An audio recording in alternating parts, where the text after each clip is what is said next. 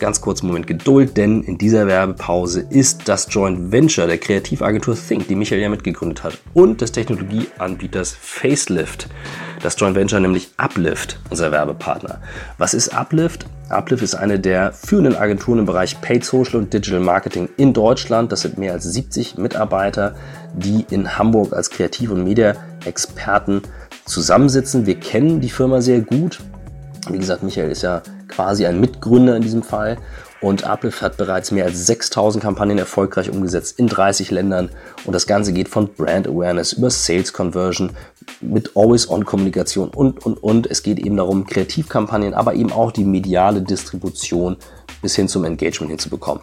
Das klingt vielleicht für einige ein bisschen kryptisch, aber ich erkläre es mal ganz kurz. Wir machen ja selbst extrem viel Social-Media-Werbung und die ganzen Sachen im Überblick zu behalten und immer kreativ zu bleiben und Videos parat zu haben und, und, und, ist extrem anspruchsvoll.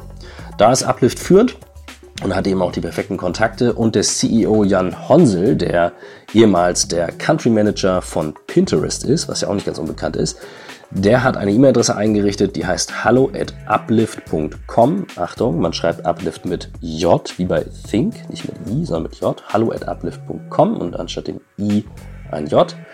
Da erreicht ihr Jan direkt, der eben sich im Bereich Social Media und Marketing richtig gut auskennt. Und natürlich könnt ihr ihm auch schreiben, wenn ihr euch jobmäßig für Uplift interessiert. Auf jeden Fall lohnt sich ein Blick.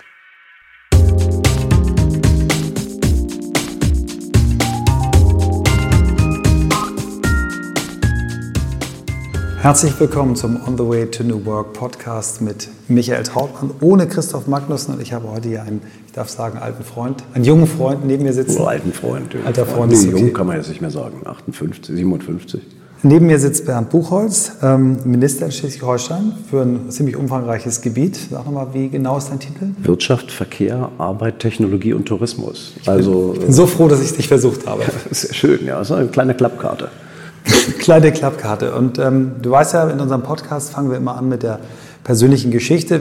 Wie bist du der geworden, der du heute bist? Was hast du so in deinem Leben eigentlich schon alles vorher gemacht? Die Geschichte ist wahnsinnig lang, weil ich viel gemacht habe. Genau, deswegen also, sitzt du hier. Äh, ich bin in Berlin geboren, groß geworden, zur Schule gegangen, wollte immer in meinem Leben Flugkapitän werden, äh, bin durch die Prüfungen gefallen und habe dann, um äh, eine möglichst breite äh, Aufstellung zu haben und meinem Vater sagen zu können, dass ich seinen Lebensmittelladen nicht übernehmen muss und will, ähm, Jura studiert. Fand Jura studieren toll, ähm, wollte dann eigentlich immer Anwalt werden. Kam äh, am Ende des Studiums äh, dahin zu sagen, ja, Politik hat mich aber auch immer irgendwie äh, berührt und bin dann nach dem äh, zweiten Staatsexamen äh, für vier Jahre lang Landtagsabgeordneter der FDP in Schleswig-Holstein geworden, weil mich das von Berlin über Erlangen äh, nach Kiel gebracht hatte, das Studium, und ich in Kiel ähm, auch die Liebe kennengelernt habe meines Lebens und dementsprechend da sitzen geblieben bin. Ja. Und wie wird man gewählt? Also ich meine, bist du schon aktiv gewesen in der Partei? Hast du dich da hochgearbeitet? Bist du, wie, wie, wie hat das geklappt, gewählt zu werden? Ja, das ist in der Tat auch wieder eine abendfüllende Geschichte, weil ich bin 1981 in die FDP eingetreten, also unmittelbar nach meinem Abitur. Äh, Und zwar, weil ich die Grundphilosophie dieser Partei toll äh, finde und toll fand. Nicht unbedingt die Protagonisten immer toll fand, aber und auch die Ausführungen, die Exekution nicht immer super fand, aber die Art und Weise ähm, sagen muss, die Grundphilosophie ist einfach äh, sensationell. Bin in die FDP eingetreten, habe am Anfang so ein bisschen Bezirksverordnetenversammlung gespielt, aber nichts Ernsthaftes gemacht. Und als ich nach Schleswig-Holstein kam, 1983, bin ich dann bei den jungen Liberalen doch eher äh, ein bisschen aktiver geworden, war Landesschatzmeister, Landesvorsitzender der jungen Liberalen. Und am Ende dieser äh, Zeit äh, haben alle Leute zu mir gesagt, das, was du predigst, musst du auch mal selber machen, nämlich, dass jüngere Leute auch versuchen müssen, Einfluss zu nehmen und ein bisschen ähm, Verantwortung zu übernehmen. Daran hat man mich festgehalten und gesagt, jetzt musst du mal bei einer Landtagswahl auch kandidieren. Dann hatten die Altvorderen der Partei vorgesehen, dass so ab Listenplatz 10 für mich das Richtige wäre. Da war sicher, dass ich nicht gewählt werden würde. Und da habe ich dann gesagt, nö, also wenn, dann möchte ich schon relativ weit vorne rein und habe auf Listenplatz 4 kandidiert und noch gewählt worden. Und dann kam der Landtagswahltag und die FDP hatte 5,6 Prozent und ich war Abgeordneter. Wahnsinn. Das habe ich vier Jahre lang gemacht, auch sehr gerne gemacht, weil es eine Zeit war, die geprägt war dadurch, dass äh, zum einen man politisch was machen konnte, zum anderen aber auch durch den ähm, berühmt gewordenen Barschel-Untersuchungsausschuss. Da warst du ja Da war ich dann stellvertretender Ausschussvorsitzender des Schubladenuntersuchungsausschusses. Äh, allerdings auch mit der Erkenntnis nach zwei Jahren von den Vieren der Legislaturperiode, dass äh, es wahrscheinlich äh, gut tun würde, wenn man das Leben auch noch mal von anderer Perspektive aus wahrgenommen hat. Also auf Deutsch gesagt, ich wollte keine Saalkarriere machen. Kreissaal, Hörsaal, Plenarsaal. Davon gibt es ja viele, die in der Tat der Politik konsequent treu geblieben sind. Und das ist ja auch vielleicht ein klitzekleines Problem unseres politischen Systems, dass es so eine ausgebildete Kaste von Politikern gibt, die aber nicht wahnsinnig über Lebenserfahrungen außerhalb verfügen. Ja, da kommen wir später noch drauf, weil du da eindeutig das Gegenmodell dazu bist. Aber vielleicht gucken wir nochmal, wie, wie du zu dem Gegenmodell geworden bist. Wie, du, was war die Entscheidungsgründe? Warum bist du rausgegangen? Wolltest, hast du dich nochmal gestellt zur Wahl oder bist du? Nein, du ich habe mich nicht nochmal gestellt, sondern ich habe Mitte der Legislaturperiode entschieden, dass äh, vier Jahre für mich genug sind, weil es einfach schlicht und ergreifend mit Anfang 30 ähm, eine Situation schafft, die einen schon ein Stückchen korrumpieren kann, um ehrlich zu sein. Also da sitzt man mit einem Eckbüro, Blick über die Kieler Förde, Vorzimmerdame, obwohl man äh, in Wahrheit jetzt noch nicht so rasend viel geleistet hat. Und äh, wenn man sich dann fragt, wie könnte das jetzt weitergehen, dann kommt man auch, jedenfalls wenn man einer kleinen Partei angehört, sehr schnell auf die Idee zu sagen, am Sonntagabend könnten es auch unter 5 Prozent sein an einem Wahlabend. Und dann bleibt einem noch das äh, interessante Tätigkeitsfeld als stellvertretender Geschäftsführer des Nordwestlotto oder vielleicht, äh, ich weiß nicht, irgendwo bei den äh, Kieler Verkehrsbetrieben in der dritten Reihe irgendwo was. Also da, wo man klassischerweise Leute unterbringt, die eigentlich nie beweisen mussten, dass sie auch selber was können. Das wollte ich nicht. Und außerdem habe ich ein paar Leute kennengelernt und eine Situation kennengelernt, wie das auch in großen Parteien so ja, manchmal so ist, ähm, die sich davon selbst abhängig gemacht haben, dass man wiedergewählt werden, werden muss, damit man seine Familie auch ernähren kann. Und wenn man wiedergewählt werden muss, dann äh, muss man auch die Texte sprechen, die die Mehrheit hören will. Das äh, trägt nicht unbedingt zur Freiheit bei und Freiheit war immer ein großes und wichtiges Kapitel. Äh, nicht umsonst bin ich Liberaler. Sehr cool. Und dann ähm, war die Entscheidung für dich, nicht in den Anwaltsberuf zu gehen, sondern eher in die Wirtschaft. Wie, wie hast du die gefällt? Auch das war eher Zufall. Ich wollte eigentlich Anwalt werden, habe dann aber ähm, in ähm, einem Flieger neben dem ehemaligen Leiter der Rechtsabteilung von Gruner und Jahr gesessen, bei dem ich mein Referendariat gemacht hatte. Und dem habe ich erzählt, dass ich am Ende der Legislaturperiode ausscheiden will und als Anwalt tätig werden will. Und er fragte dann, ob es nicht mal schlau wäre, sich zusammenzusetzen. Und ich hatte dann eigentlich nach einem Untersuchungsausschuss und viel Medienöffentlichkeit keine Lust auf Vertragsrecht und Gesellschaftsrecht und sowas. Aber es äh, ließ sich nicht verhindern, dass der damalige Vorstandsvorsitzende von Gruner und Jahr bei mir anrief und sagte, wir sollten einfach mal reden. Und reden macht einen ja nicht blöder. Also bin ich an den Baumwall 11 nach Hamburg gefahren, habe mich äh, in ein Büro reingesetzt, das äh, ungefähr 15 Jahre später mein eigenes wurde, habe beim Vorstandsvorsitzenden auf dem, ähm, im Sessel gesessen und wir haben über Gott und die Welt geredet. War das Schulte-Hillen damals? Ja, das war Gerd Schulte-Hillen. Und Gerd Schulte-Hillen hat am Ende des Gesprächs gesagt, und Sie wollen bei uns anfangen. Und ich habe gesagt, nein, das äh, haben Sie dann missverstanden. Ich äh, wollte eigentlich Anwalt werden. Und dann sagte er, na, ich glaube schon, dass Sie bei uns anfangen wollen, denn ich mache Ihnen jetzt ein Angebot, äh, zu dem Sie nicht Nein sagen können. Und ich hörte so den Paten äh, durchschimmern und fragte dann, warum soll ich das ein Angebot sein, das ich nicht ablehnen kann? Und dann sagte er, und das war wirklich folgenschwer und aber zeigt, was für ein Menschenfänger der auch war. Denn er sagte zu mir, Sie, Sie werden nie wieder die Chance haben, ein Medienhaus in der Art und Weise von innen kennenzulernen, wie ich Ihnen das jetzt anbiete. Kommen Sie ein Jahr her, gucken Sie sich alles an. Wenn Sie keine Lust mehr haben, gehen Sie dann als Anwalt irgendwie raus und ich bezahle Ihnen das, was Sie jetzt heute als parlamentarischer Geschäftsführer der Landtagsfraktion in Schleswig-Holstein kriegen, weiter. Und in der Tat, beim Runtergehen auf der Treppe schon äh, Wusstest du? wusste ich, das ist in der Tat ein Angebot, das man schwer ausschlagen kann. Es hat deshalb auch nur zwölf Stunden gedauert. Äh, mehr Zeit hat er mir übrigens auch nicht gelassen, äh, um die äh, Frage zu beantworten. Er wollte dann, dass ich sofort anfange. Ich habe gesagt, nee, nee, also eine Legislaturperiode mache ich dann schon noch zu Ende. Ähm, was ihm wieder äh, erstmal Widerspruch abrang, aber dann auch äh, die Tatsache, dass er sagte, ja, also wenn die Leute das zu Ende führen, was sie anfangen, das finde ich eigentlich auch ganz gut. Und so bin ich dann am Ende der Legislaturperiode 1996 als Trainee bei Gruner und Jahr am Baumwall äh, beim Chef der Personalentwicklung vor dem Schreibtisch gewesen und habe meine erste Station in der Marktforschung in der dritten Etage bei einer jungen Frau, die ungefähr vier, fünf Jahre jünger war als ich, an einem Katzentisch damit verbracht, die äh, schriftliche Leserbefragung von Geolino per Hand auszuwerten. Das ist noch nicht New Works, da kommen wir später. Und äh, was für Stationen hast du noch gemacht? Was, Bitte? Während des Trainee-Programms, was für Stationen? Oh, alles Mögliche. Also es begann mit äh, Sachen eben in der Marktforschung gegenüber ähm, die Dresdner Sächsische Zeitung. Äh, ich war beim Stern in der Redaktion, ich war bei der Brigitte in der, nee, beim Stern in der Anzeigenabteilung. Ich äh, konnte eine Funk- und Fernsehproduktions GmbH von innen angucken und dann war ich bei der Hamburger Morgenpost äh, drei Monate, um das Tageszeitungsgeschäft nochmal richtig intensiv anzugucken. Und da bist du aber dann geblieben erstmal, ne? Oder da bin ich dann wieder weggegangen, bin dann kurzfristig Assistent des Vorstandsvorsitzenden, also von Gerd Schulte-Hillen geworden, allerdings nur einen Monat lang, äh, weil wir beide festgestellt haben, dass ihm irgendwelche Grußworte und Reden aufzuschreiben für mich langweilig ist und für ihn irgendwie auch nicht so richtig was bringt.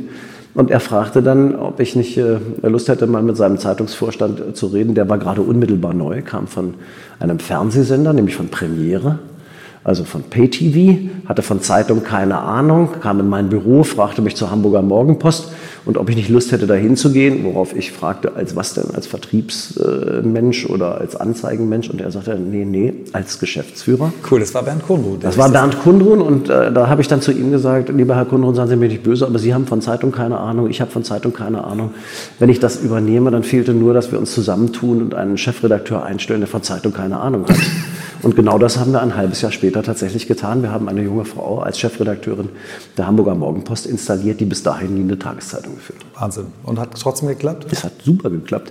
Äh, zwei Jahre lang habe ich die Hamburger Morgenpost führen dürfen und die hatte damals eine Verlustsituation verlor im Jahr so ungefähr 13 bis 15 Millionen D-Mark, also durchaus ein äh, signifikantes Verlustgeschäft für Gruner und Ja. Chefredakteur war der heutige Chef äh, von Axel Springer, Matthias Döpfner, äh, der aber nach wenigen Monaten äh, zur Welt ging und wir dann eben Marion Horn, heute Chefredakteurin der Bild am Sonntag, ähm, als Chefin für die Hamburger Mopo holten. Und innerhalb von zwei Jahren haben wir die Hamburger Morgenpost auf die Nulllinie gebracht. Cool. Was Gruner und Ja allerdings dazu veranlasste, zu sagen, das ist so volatil, das Geschäft, wenn es jetzt bei Null ist, dann ist es jetzt am besten verkaufbar. Und dann wurde die Hamburger Morgenpost Ende 99 quasi mir unter dem Hintern wegverkauft. Eine Sache, die, ich, äh, die mich fast dazu veranlasst hätte, Gruner und Jahr zu verlassen, mhm, mhm, weil das weder mit mir besprochen noch äh, in meinem Sinne war. Ähm, aber man hat mir dann angeboten, den Stern zu übernehmen. Und das war das Flaggschiff des Hauses Gruner und Jahr. Und da konnte ich dann auch nicht Nein sagen. Ja, und die Sternjahre waren, glaube ich, auch schöne Jahre. Ne? Die also Sternjahre waren Hast ein Jahre. tolles Team auch der, in der Chefredaktion gehabt. Ne? Die Doppelspitze von Thomas Osterkorn und Andreas Petzold, ähm, die schon da war, aber sehr kurzfristig da war, als ich kam. Äh, vier Jahre lang, die wir wirklich gemeinsam, ähm, ich glaube, nicht nur großen Spaß hatten, sondern auch äh, sehr gute Geschäfte gemacht haben.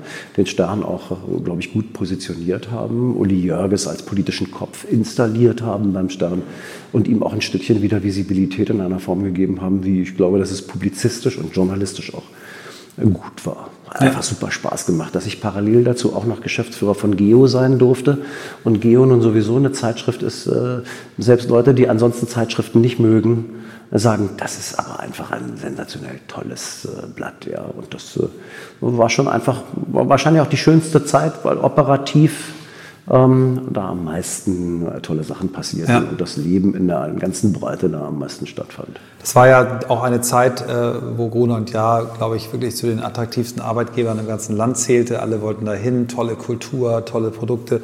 Wann, wann hast du das erste Mal geahnt, dass dieses Geschäft schwieriger wird? Naja, es war schon um die Jahrtausendwende so, als ich Stern Geschäftsführer wurde, dass wir permanent darüber geredet haben, was wird dieses Internet irgendwie für Auswirkungen haben. Wir schon, haben schon im Zeitungsgeschäft darüber nachgedacht, ob ein Rubrikengeschäft, also Stellenanzeigen, Immobilienanzeigen, ob die überhaupt noch mal irgendwie eine Rolle spielen können und ob das nicht alles ersetzt werden wird durch viel komfortablere Suchmöglichkeiten, die man in diesem Internet irgendwie hat.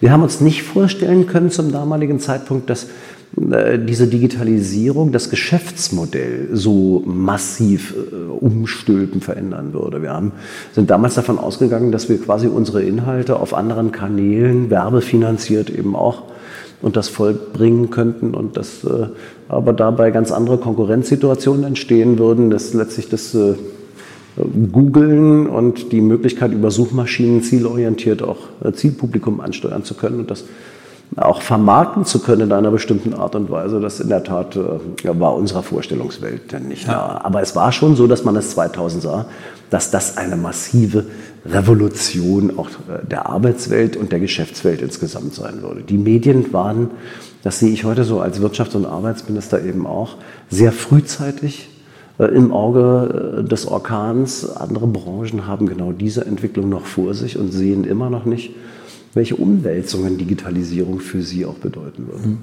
Mein Eindruck äh, ist, das habe ich auch gestern, hatte ein Gespräch mit dem Europachef von Spotify, der eben aus der Musikindustrie kam, immer Musik gemacht hat. Er hat gesagt, der, das Glück der Musikindustrie war, dass sie so hart getroffen wurde, dass sie sich eigentlich quasi nicht mehr um das alte Geschäft kümmern konnte, sondern sich voll aufs Neue einstellen musste. Das ist ja im Verlagsgeschäft nicht so. Ihr müsst ja nach wie vor, habt ihr Druckereien, ihr habt äh, Abos, ihr habt dieses ganze alte Geschäft und, im, also ich sage immer noch ihr, die Branche hat immer noch das, das alte Geschäft und das Neue. Also ich glaube, das ist ein Problem, weil diese Disruption dann eben nicht, nicht es ist fast wie Folter, so kommt mir es manchmal vor.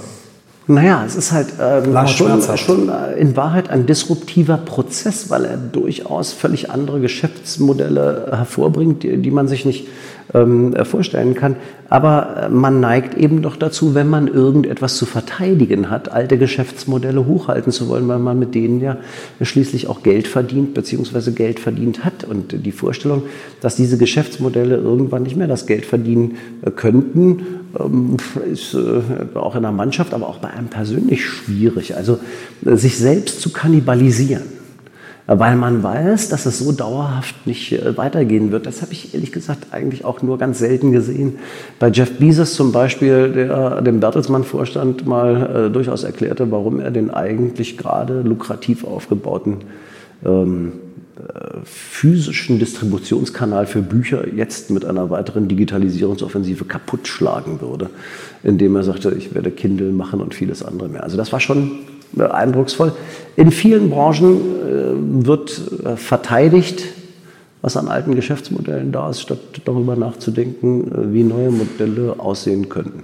Du bist ja dann nach der Sternzeit direkt danach in den Vorstand gekommen. Vielleicht erzählen wir das Kapitel auch noch kurz. Ja, Vorstand für den deutschen Bereich, nicht nur für das Zeitschriftengeschäft, sondern auch für das digitale Geschäft mit allem hin und her, das man da macht. Nicht? Also ähm, was ist das Asset, das man in der Hand hat, das Journalistische, ist es die Marke, was ist es Expand Your Brand, hießen so Programme, die wir ähm, äh, dazu genutzt haben, alle unsere Marken auf unterschiedlichen Kanälen äh, einsetzen zu wollen, teilweise erfolgreich. Was ja auch die richtige Richtung war. Nicht? Also, was eine gute ja. Richtung war, was aber nicht konsequent in alle Richtungen auch äh, fortgeführt worden ist. Äh, man hätte sich auch gewünscht, dass man mehr Möglichkeiten zum Investieren gehabt hätte, weil ähm, Gesellschafter dann eben auch sagen müssen, okay, wir sehen diese Umwälzung und wir sehen, dass ihr quasi neue Wachstumspfade haben muss, aber Schnee von gestern, jedenfalls haben wir was versucht, ist äh, einiges gelungen, aber nicht alles, bei weitem nicht alles.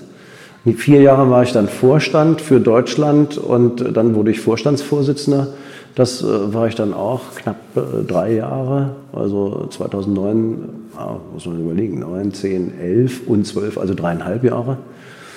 Und dann äh, gab es Verwerfungen bei Gruner und ja, die mich dazu veranlasst haben zu sagen, jetzt ist meine Zeit gekommen. Es gibt noch weitere Dinge. Und dann hast du was gemacht, was ich unglaublich bemerkenswert fand. Du hast dich dann nochmal, ich meine, du hast dich ja schon vom Politiker zum Verleger äh, neu erfunden und dann bist du nochmal in ein ganzes neues Feld gegangen. Du hast Strafverteidiger gemacht. Ne? Genau, das allerdings habe ich auch nicht so ganz freiwillig gemacht. Ich wollte nämlich unmittelbar nach der Gruner- und Jahrzeit und dem Ausscheiden 2012 äh, eigentlich in den Bundestag einziehen. Wollte wieder zurück in die Politik, habe kandidiert und äh, da ist es ja dann gelungen, dass die FDP gar nicht erst gewählt worden ist. Ich war, ich war sogar bei eurer Wahlparty. Ich habe noch nie so ein trauriges Event in Berlin war erlebt. in der Tat etwas, wo man sagen muss, man hatte mit vielem gerechnet, kam von 14 Prozent FDP und äh, schmierte auf 4,8 Prozent ab. Das war eindrucksvoll und führte für mich persönlich dazu zu sagen, okay, was jetzt? Gehst du nochmal zurück in ein Wirtschaftsunternehmen? Wenn ja, welches? Was ist spannend? Es gab da auch das eine oder andere Angebot, das ich aber auch nicht so rasend spannend fand. Dann war die Frage, willst du nicht wirklich eher on the long run wieder äh, nochmal versuchen, Politik zu machen? Und das war es dann schon, was ich wollte. Also vier Jahre später, 2017, vielleicht nochmal für den Bundestag kandidieren zu wollen. Das hatte ich schon im Kopf. Also muss jetzt irgendwas her, was einem die Überbrückungszeit irgendwie äh, angenehm macht. Und dann in der Tat habe ich zu meiner Frau gesagt, ich habe eigentlich nie in dem gelernten Beruf gearbeitet. Ja. Mein Traum wäre es mal in der schwarzen Robe, die meine Eltern mir zum zweiten Staatsexamen geschenkt hatten. Die du nie, nie die ich nie angezogen hatte, die in einem Plastiküberwurf im Schrank hingen mit dem eingestickten Namen hinten drin, also ganz schräg, aber ja, es war so. Äh, diese Robe und die weiße Krawatte anzulegen und vor einer großen Strafkammer als Strafverteidiger zu plädieren super ungewöhnlich, weil normalerweise Menschen, die aus der Wirtschaft dann in den Anwaltsberuf gehen, natürlich eher die genau. andere Seite. Ne? Eher beratend tätig sind, eher so. Aber ich wollte ehrlich gesagt lieber auf diese Strafverteidigerseite. Und äh, meine Frau hat sofort spontan gesagt, es wäre ja grob fahrlässig, dich auf die Menschheit loszulassen. Du hast ja nach 20 Jahren keine Ahnung mehr davon.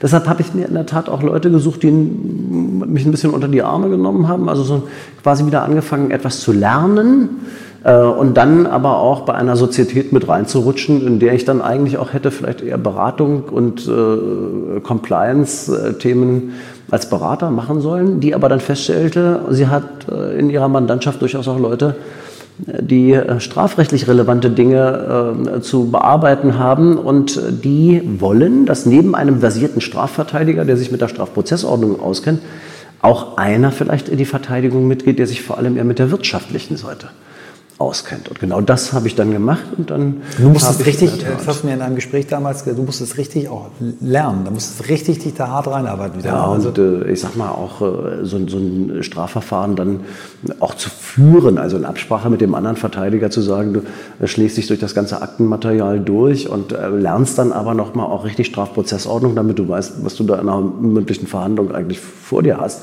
Das war Lernen, ja, richtig wieder Lernen in einem Alter von etwas über 50, wo ich aber eben auch große Lust hatte, jetzt nochmal mir selbst zu beweisen, dass auch dieses Thema irgendwie vielleicht Spaß machen könnte. Ist ja dann auch einigermaßen gut gelungen. Ich habe äh, meine erste Verteidigung mit einem versierten Kollegen hier aus Hamburg gemeinsam gemacht und die endete mit einem Freispruch für den Angeklagten. Das zweite Mal ist uns das auf dieselbe Art und Weise gelungen. Dann hat es noch eine Einstellung eines Verfahrens gegeben und dann wurden Leute aufmerksam und haben gesagt, irgendwie, Vielleicht hat er mehr als nur Glück gehabt. Ich würde jetzt mal sagen, ich habe vor allem Glück gehabt. Aber gut, ein bisschen Arbeit gehört auch dazu. Und dann durfte ich in einem der wirklich großen Wirtschaftsstrafverfahren in Deutschland, das in Bremen äh, geführt wurde, der Räder der Beluga-Reederei Nils Stolberg stand vor Gericht. Und der wollte unbedingt, dass ich mit in die Verteidigung gehe. Und das habe ich dann auch gemacht. Gleich geht's weiter mit dem On the Way to New Work Podcast. Hier kommt die kurze Werbeunterbrechung und äh, es ist in eigener Sache. Es geht um Michaels Firma Hyrox, von der ihr schon gehört habt. Was ist Hyrox? Ähm, ich war jetzt dabei, ich habe es mir angeschaut. Es gibt eine Dokumentation auf YouTube darüber in meinem YouTube-Kanal. Einfach mal schauen, Christoph Magnussen und dann eines der letzten Videos ist unsere Dokumentation über Hyrox.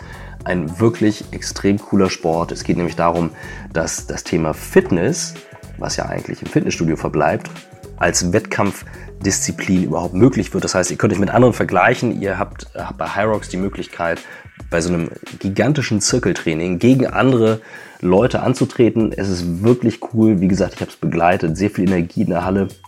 Und ihr startet mit Laufen, macht eine Übung, Laufen, noch eine Übung, Laufen, noch eine Übung, das Ganze achtmal. Das sind verschiedene Übungen wie zum Beispiel Skiergometer, Rudern, Wallballs, Lunges, und gerade Richtung Ende wird es dann echt spannend, wenn ihr merkt, boah, die Kräfte schwinden und dann wird durchgekämpft. Das könnt ihr euch, wie gesagt, in der Doku mal anschauen. Ähm, ist wirklich cool zu sehen. Und Michael hat für alle Zuhörer, die Lust haben, da mitzumachen, das Ganze findet international auch in den USA statt, nächstes Jahr aber auch wieder in Deutschland, hat er einen Gutscheincode, der heißt Hyrox-Michael-Trautmann. Dabei ist Hyrox groß geschrieben und Michael und Trautmann jeweils vorne groß geschrieben.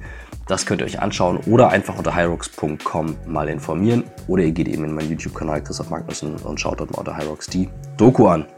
Lohnt sich sehr. Also, wer Fitness begeistert ist, wer aber eben auch sagt, er will einfach mal ein bisschen Workout für sich machen und was Gutes tun, der sollte sich Hyrox geben. Ich war und bin weiterhin begeistert. Und jetzt viel Spaß mit dem Rest der Folge On the Way to New Work. Hat dir dein großes äh, rhetorisches Talent, was du hast. Das hat dir ja in deinem Wirtschaftsberuf geholfen. Ich glaube, in dem politischen Beruf ist, hilft einem das als, als Strafverteidiger auch oder sind Richter da eher skeptisch, wenn Menschen gut reden können? Also erstens sind Richter durchaus skeptisch, wenn Menschen mit einem Hintergrund nach dem Motto, der hat 20 Jahre was völlig anderes gemacht und äh, schwingt hier jetzt das Wort. Also zu Recht sind sie da skeptisch. Ja. Äh, zweitens, äh, es äh, geht sehr wohl auch darum, ähm, dass man vielleicht einigermaßen reden kann, aber auf rhetorische Brillanz allein kommt es eben vor Gericht nicht an.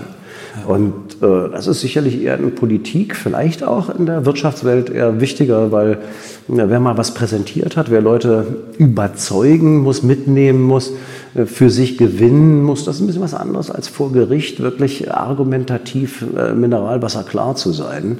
Ähm, und dann eben auch nicht nur Einzelaspekte herauszuheben, sondern wirklich auch rundherum äh, insgesamt zu überzeugen. Ähm, mir hat das Rhetorische sehr wohl geholfen, weil ich im Wesentlichen auch davon gelebt habe, vor Gericht Zeugen zu befragen.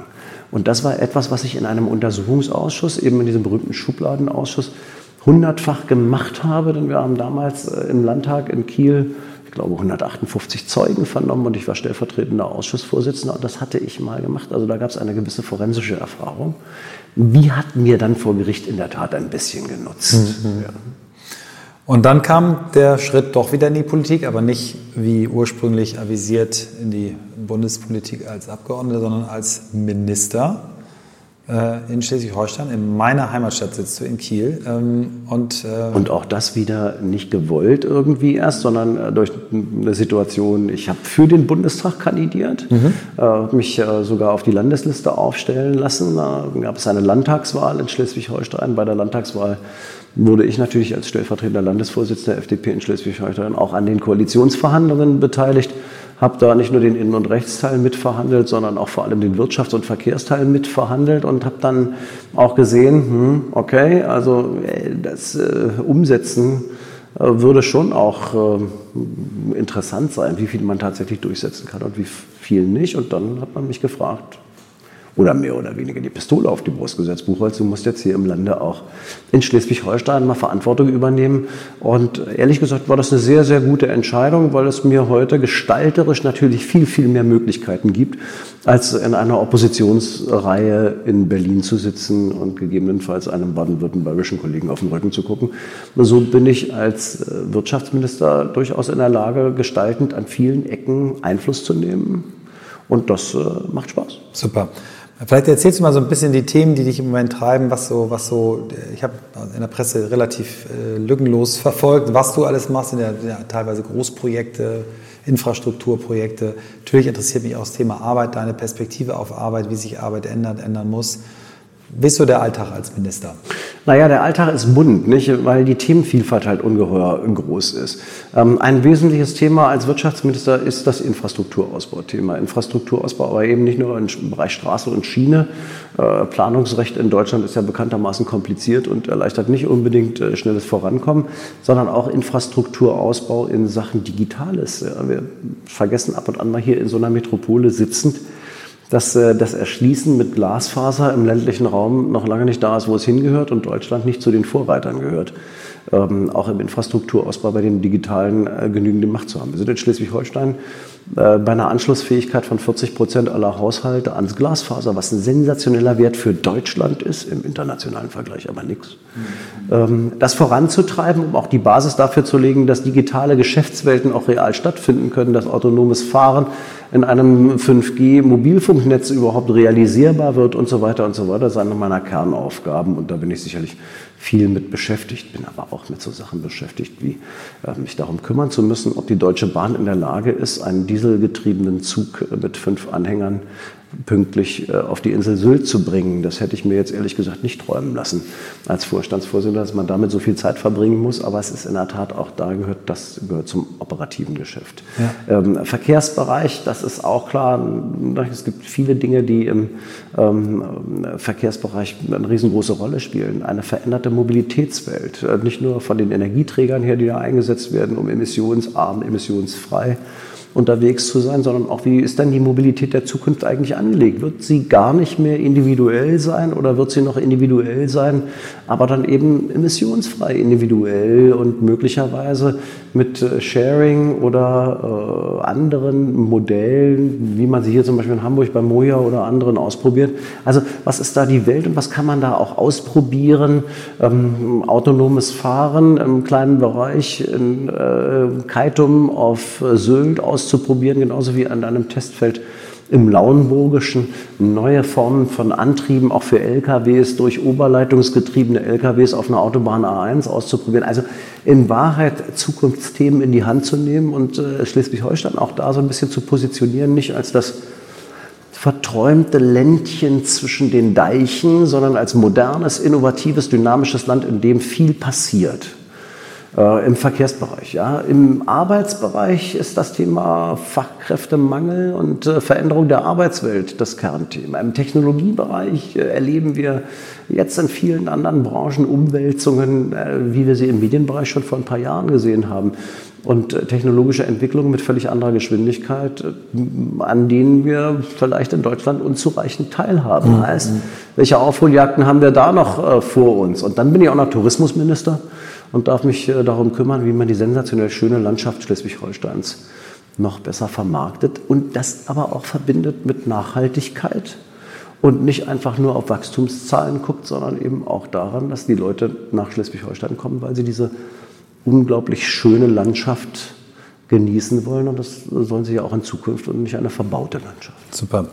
Gehen wir nochmal auf dieses, dieses, dieses, Thema Arbeit. Du hast die Themen angesprochen, dass das, was euch als oder damals euch ähm, bei Grun und Jahr und den anderen Medienunternehmen passiert, ist, dass das vielen Branchen noch bevorsteht. Wo siehst du die nächsten Branchen, die, die so die Einschläge bekommen? Wo siehst du die größten Veränderungen? Wir sind sicherlich im Banken- und Versicherungsbereich äh, in, vor einer dramatischen Umstellungswelle, aber wir werden auch erleben, dass ähm, neue Technologie im Bereich künstlicher Intelligenz auch ähm, heute ähm, Berufsbilder, die Mediziner zu Radiologen gemacht haben, äh, vor äh, völlig veränderte Herausforderungen stellen, weil das Auswerten von MRT-Bildern vielleicht sogar durch eine softwaregetriebene künstliche Intelligenz besser funktioniert als mit dem Auge eines Menschen. Also da gibt es ganz, ganz unterschiedliche Sachen, die unterschiedlich betroffen sein werden. Aber es gibt parallel dazu auch viele durch die menschliche Beziehung geprägte äh, Arbeitsfelder, die auch niemals nur vollständig irgendwie automatisiert oder sonst wie stattfinden werden, sondern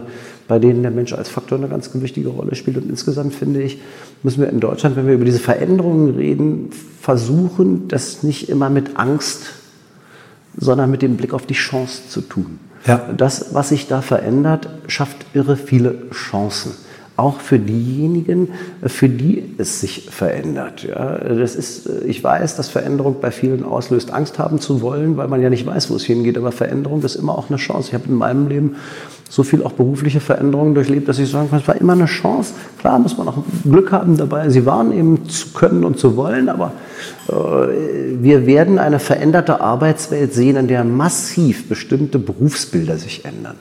Aber es wird aus meiner Sicht jedenfalls nicht dazu kommen, dass wir äh, massenweise äh, Arbeitslosigkeit oder ähm, nur noch äh, Arbeitsverhältnisse vorfinden werden, die minderwertig sind. Oder ganz im Gegenteil, es werden sich neue Arbeitssituationen schaffen, weshalb es im Kern darauf ankommt, dass, äh, was so manchmal wie eine Floskel klingt, aber lebenslanges Lernen, Weiterbilden äh, zu einem zentralen Punkt unseres äh, arbeitsmäßigen Daseins zu machen. Noch heute ist es in Unternehmen schwierig, permanente Weiterbildung ähm, den Mitarbeitern nicht nur mit äh, ins Stammbuch zu schreiben, sondern als Unternehmer, als Arbeitgeber auch zu ermöglichen und zu wollen. Äh, weil ich als Unternehmer im Zweifel viel davon habe, wenn meine Mitarbeiterinnen und Mitarbeiter sich weiterentwickeln, dass die die Impulse im Zweifel auch zurück ins Unternehmen ja, tragen. Das ist etwas, was sich durch viele unserer Gespräche zieht, dieses Thema äh, Lernen und auch vielleicht mal zu hinterfragen, ob die Art und Weise, wie wir wie wir unseren Kindern und auch Menschen Wissen vermitteln und welches Wissen wir vermitteln, ne? dass da großer Glaubst du, dass die, die Dezentralisierung nächstes jetzt mal der, der Bildungspolitik da äh, förderlich oder eher hinderlich ist? Man könnte ja sagen, man kann ja beide Also ähm, ich glaube nicht daran, dass ein Bundesbildungsministerium das alles zentral steuert, dabei das Allheilmittel ist. Mhm. Ich glaube aber auch nicht, dass 16 bildungspolitische Experimente im Föderalismus ähm, dazu beitragen, dass es besser wird. Ich bin selbst als einer, der nach seinem Abitur angefangen hat, in Berlin zu studieren, um dann nach Bayern gehen zu wollen, um zu studieren, ein gebranntes Kind, denn ich durfte äh, auswählen zwischen zwei Türen. Über der einen stand bayerische Reifezeugnisse und über der anderen stand außerbayerische Reifezeugnisse. Und ehrlich gesagt, in einer globalisierten Welt äh, sind so Kirchturmdenken, wie wir machen das hier in diesem Bundesland wieder ganz anders als im nächsten, halt irgendwie nicht äh, sinnvoll. Wir brauchen gemeinsame Standards in der Bildung und wir brauchen auch sicherlich äh, ein Stückchen Einfluss auch des Bundes, weil die Herausforderung auch finanzieller Art, äh, das sieht man beim Digitalpakt gerade, äh, durch die Länder alleine nicht zu stemmen sind. Aber eine Zentralisierung allein ist nicht das Allheilmittel. Ein Stückchen zentraler Bildung zu steuern, halte ich für richtig. Ja. Vielleicht kommen wir mal auf, auf, auf euch als, als Partei auch, äh, wie, wie ihr euch jetzt an den nächsten Wahlkämpfen so aufstellen werdet. Bildung ist ja immer ein Thema gewesen, was ihr auch, auch hochgehalten habt. Jetzt seid ihr im, im letzten Wahlkampf äh, EU, äh, ja, ich sage es jetzt mal, ich bin Wähler, ich habe auch wie, wie immer euch gewählt, deswegen ist das jetzt ähm, keine Schelte, aber ihr seid ein bisschen mit dem blauen Auge davon gekommen, weil, weil der Druck äh, schlug sich auf die großen noch Volksparteien nieder. Wie hast du das erlebt, das ganze Rezo-Thema? Ähm, wie beurteilst du äh, Greta und äh, die Mitdemonstranten? Was, was siehst du so in der nächsten Generation kommen an politischem wirklichen Gestaltungswillen oder ist das alles nur eine Modeerscheinung? Also erstens, äh, die Europawahl war eine Einstimmenwahl und gibt deshalb mit dem, was da als Ergebnis für die FDP ist, nicht das wieder, was man bei einer Bundestagswahl oder bei mhm. Landtagswahlen haben. Zweitens, äh, wenn man die FDP-Situation mal anguckt, ehrlich gesagt, ich kenne noch die Zeiten, in denen Otto Graf Lambsdorff und Hans-Dietrich Genscher äh, in der Führung waren. Und es waren immer Zeiten, in denen die äh, demografischen Umfragen sagten, die 5-Prozent-Hürde ist knapp zu überwinden. Ähm, wir sind jetzt bei so einer Ecke wo zwischen 8 und 10 Prozent immer gesehen zu Das heißt, Christian Linder und seiner Führungsmannschaft ist gelungen, durchaus eine Stabilität auf einem etwas anderen Niveau hinzubekommen. Und das glaube ich auch mit sehr wohl zielführenden Themen, weil Bildung nun mal zentraler Faktor für die Zukunft ist. Das Thema darf man sich allerdings auch nicht aus der Hand nehmen lassen. Und dann müssen wir einfach so eine Situation, das vielleicht als Überleitung zu Friday for Future und Greta und vielen anderen Themen, dann muss man einfach sehen, in einer Gesellschaft, in der das Thema Klimaschutz, Klimawandel äh, zum wichtigsten Thema wird, jedenfalls gefühlt für die Menschen, das natürlich ist so, dass die Partei, die am langfristigsten dafür steht, auch extrem gute Ergebnisse einfährt. Obwohl man auch da konstatieren muss, dass die Stärke der Grünen ein gutes Stück die Schwäche der SPD äh, zurzeit ist. Da ist sehr wohl ein bisschen kommunizierende Rühren an der Stelle. Ähm, ich äh, sage mal, ich finde es erstens immer gut, wenn junge Menschen sich engagieren und sagen, wir wollen irgendwo was. Ich finde aber auch, junge Menschen haben es verdient, dass man sich dann ernsthaft mit ihnen auseinandersetzt und ihnen auch sagt, dass sie das, was sie teilweise fordern, äh, dass das nicht realisierbar ist. Äh, wenn Friday for Future bei mir vor der Tür steht und sagt, wir wollen für die CO2-Tonne 180 Euro demnächst als äh, Belastung da drauf machen, dann müssen wir heute sagen, im Zertifikatehandel kostet das 20 Euro. Die Belastungen, die da für jeden Einzelnen drinstecken würden, würden Gelbwestenproteste in Deutschland auslösen, die niemand mehr einfangen würde und im Übrigen wahrscheinlich Parteien wie die AfD ähm, äh, extrem befördern. Niemand kann das wollen, deshalb muss man auch sagen, was ist realistisch. Ja? Und, äh, aber in diesem realistischen auch ein gutes Stück voranzukommen. Das sehe ich auch ein bisschen als meine Aufgabe. Ich bin Minister in einer Jamaika-Koalition und wir haben uns schon auch vorgenommen, diese ökologischen Dinge mit ökonomischer Vernunft gemeinsam umzusetzen, weil alle Beteiligten gelernt haben und lernen mussten.